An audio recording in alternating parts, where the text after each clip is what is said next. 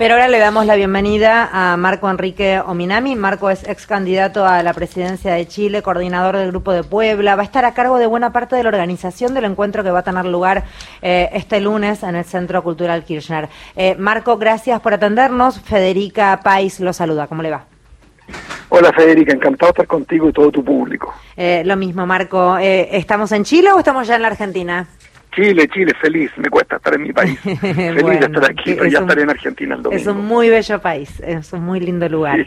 Eh, Marco, ¿cómo se vivió allí? ¿Hubo rebote, hubo repercusión de las instancias que vivimos aquí en la Argentina eh, con la vicepresidenta, su, condena y su posterior eh, discurso con todo lo que conllevó?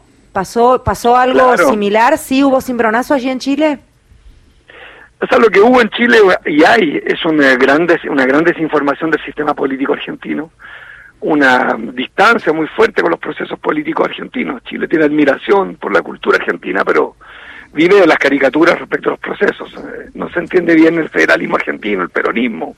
Así que hay mucha desinformación y respecto a Cristina nunca ha habido una prensa que la haya retratado objetivamente. En el, en el episodio de la SJP se comunicó con distorsión. Siempre hay una agenda legítima de los dueños, pero desinformadora.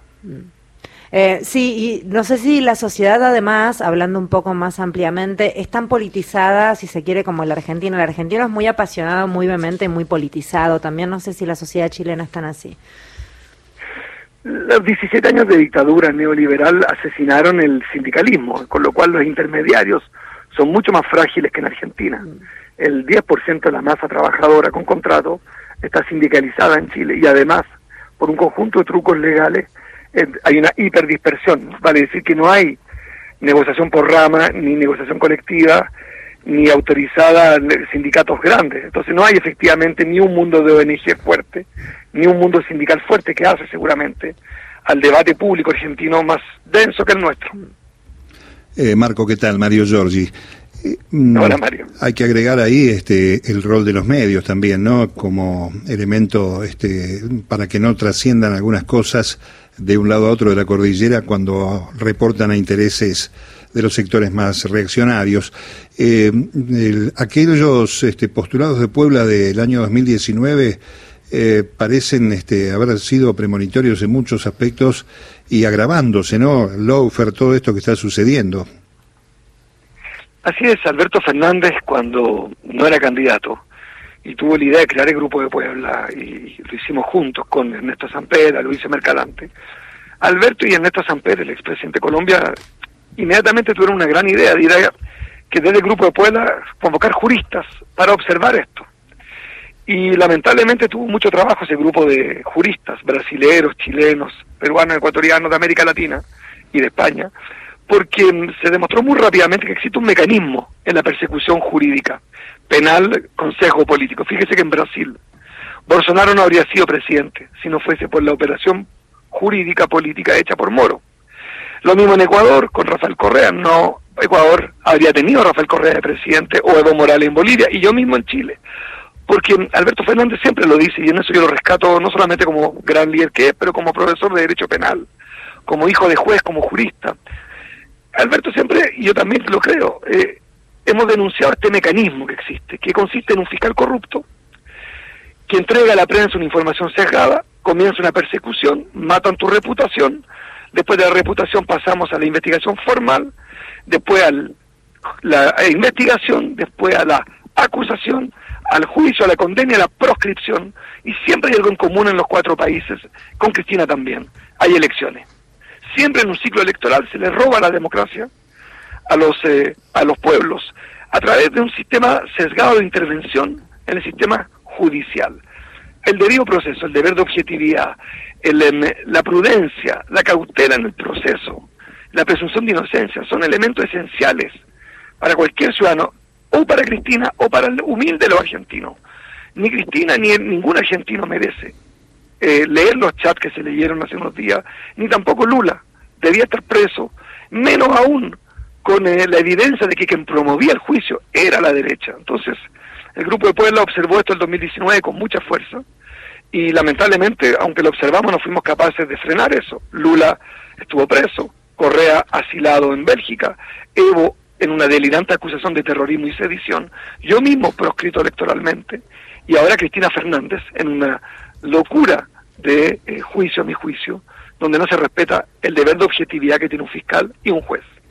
Hay además este, una intencionalidad manifiesta de los eh, sectores más poderosos de la economía o, la idea imperial eh, de que no haya unidad posible ¿no? en la región, a pesar de que, y a pesar aún de esos intentos, mejor dicho, los pueblos han elegido procesos este, más este, progresistas, como el caso de Colombia, por ejemplo, como más emblemático, o mismo en Chile, ¿no? Sí, a ver, yo me haría una cierta autocrítica también como sector progresista. Eh, primero, asumí que no es fácil regular esto de la intervención política de los juicios, porque también es cierto que a veces hay corrupción y hay que perseguir a los corruptos.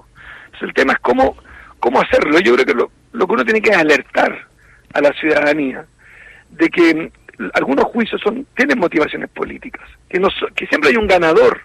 Cuando condenan a Cristina Fernández, alguien gana, gana la oposición cuando metieron preso a Lula, ganó Bolsonaro. No es que sea neutro el sistema judicial en un año electoral. Y tiene entonces el doble de responsabilidad, el doble de deberes que en cualquier situación, porque no se trata de un ciudadano solamente, se trata de un líder que representa una opción política amenaza a otra. Entonces yo llamo a decodificar esto en una América Latina con crisis de institucionalidad, de la cual es responsable la derecha y también el progresismo. Seamos justos, aunque nuestro sector cuando tuvo el poder 2003-2013 fue la década de oro, según todos los agentes económicos mundiales. Y también es cierto que no se logró crear una institucionalidad fuerte, por ejemplo en la UNASUR, o por ejemplo en eh, Venezuela, o por ejemplo en Chile. Hay una crisis institucional en nuestras democracias, viven mal la alternancia. Y ahí lo que uno tiene que pedirle al menos al Poder Judicial es no agregarle, no sé cómo dicen en Argentina, pelos a la sopa. No le agreguen ya los problemas de desigualdad y pobreza fiscales corruptos no le agreguen eso. Si ya lo que necesitamos es combatir la corrupción y exigirle a los fiscales que tienen el monopolio de la persecución penal el máximo estándar de objetividad, no el mínimo, el máximo. Yo no tengo ese deber y usted tampoco. No soy fiscal ni pretendo serlo. Pero ellos eligieron ser los persecutores del delito en una república. Mm. Eh, ¿Qué va a pasar este, políticamente el lunes con este encuentro de Puebla más allá de, del contexto, ¿no? Más allá de la situación particularmente vivida o que vive la vicepresidenta argentina. Alberto, mm, parece bien preciso, me instruyó convocar a la mayor cantidad de líderes de América Latina y del Caribe para reflexionar en torno a esto, alertar y reunirnos. Y eso va a ocurrir el lunes 12 de diciembre a las 16 horas. Y viene la vicepresidenta de España, la segunda vicepresidenta del gobierno de España, viene Rafael Correa, Evo Morales, Néstor Samper, Pepe Mujica, Rodríguez Zapatero que viene por el día. Y eso es como una señal, ¿no? La capacidad de, Alberto, a través mío y de otros, de convocar a toda esta gente para, para reunirse y expresar no solamente un respaldo a Cristina Fernández de Kirchner, porque es un acto para apoyarla, pero también para dar elementos de lenguaje. Yo vuelvo a plantearlo, una democracia requiere reformas permanentes y los nuestros sistemas judiciales fueron reformados, pero mire el resultado que estamos teniendo, no solamente en términos del delito en general, que claramente es un serio problema, sino también en la convivencia entre democracia y justicia. Eh, Marco Enríquez Ominami es quien está hablando, eh, quien está a cargo de buena parte de la organización del encuentro del Grupo de Puebla que va a tener lugar este lunes. Eh, la última, Marco, y más desde lo informal, si se quiere, casi como un chisme, circulaba Lula también como posibilidad y no lo mencionó recién dentro del listado de las figuras importantísimas de la política internacional que van a estar viniendo aquí. ¿Hay algo de eso?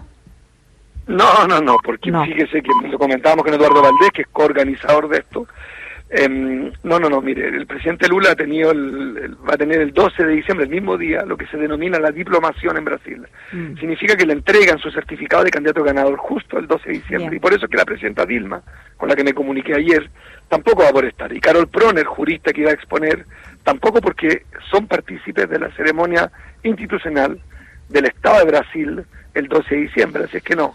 Y ambos, tanto el equipo de Lula, Mercadante, Dilma, Proner, el propio Lula, se han pronunciado y se pronunciarán, créanme, para denunciar la intervención política de un poder esencial y que Argentina tiene, estoy seguro, a tantos fiscales nobles y meritocráticos trabajando, que hoy día tendrán que participar de un debate poco amable respecto de un juicio que a mi juicio, perdón la redundancia, carece de, del debido, de la debida objetividad necesaria cuando leo los chats de lo que se denomina el lago escondido.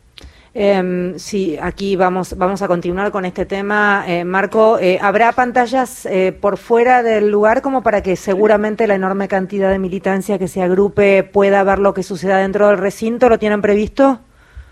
Sí, sí, ahora le confieso que, esto, todo, está en marcha, se está avanzando, pero sí, sí, sí, yo, atiendo que hay mucha la gente, yo no, le confieso tengo mi WhatsApp dinamitado de amigos y amigas argentinas y de América Latina que quieren venir, sé de un líder paraguayo que viene, de un parlamentario paraguayo, de otro uruguayo, sé de gente que viene de muy lejos y de muy cerca también, pero que quiere estar este lunes. Yo creo que va a tener una un impacto este este momento de denuncia conjunta, de lo cual padece la vicepresidenta Fernández que no tener derecho a defenderse en un juicio justo.